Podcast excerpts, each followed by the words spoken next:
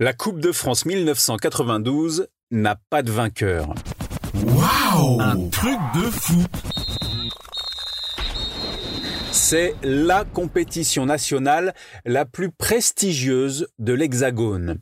La Coupe de France est née en 1918, à la fin de la Première Guerre mondiale, et elle est toujours allée à son terme, même entre 1939 et 1945. Toujours, sauf une année, 1992.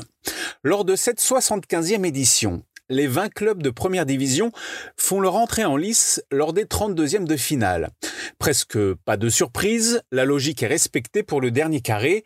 La première demi-finale oppose Cannes à Monaco le mercredi 28 avril 1992.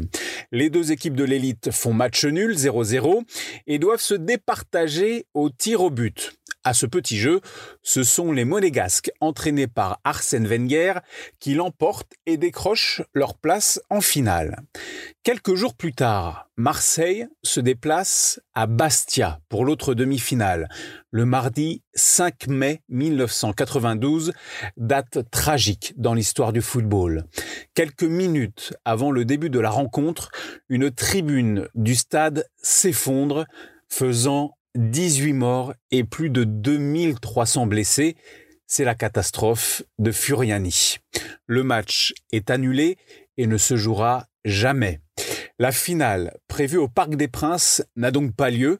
Pour la première fois de l'histoire de la Coupe de France, la Fédération française de football décide de ne pas attribuer de vainqueur à la compétition et le trophée n'est pas décerné.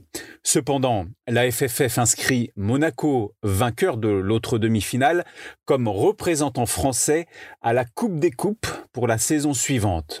Des années plus tard, en 2021, une loi est votée pour ne plus jouer de match en France le 5 mai en mémoire de ce drame. Waouh Un truc de fou ta dose d'anecdotes sur le football. Pense à t'abonner à mettre 5 étoiles à mon podcast. Rendez-vous aussi sur Facebook, Twitter, Instagram et un truc de foot.fr.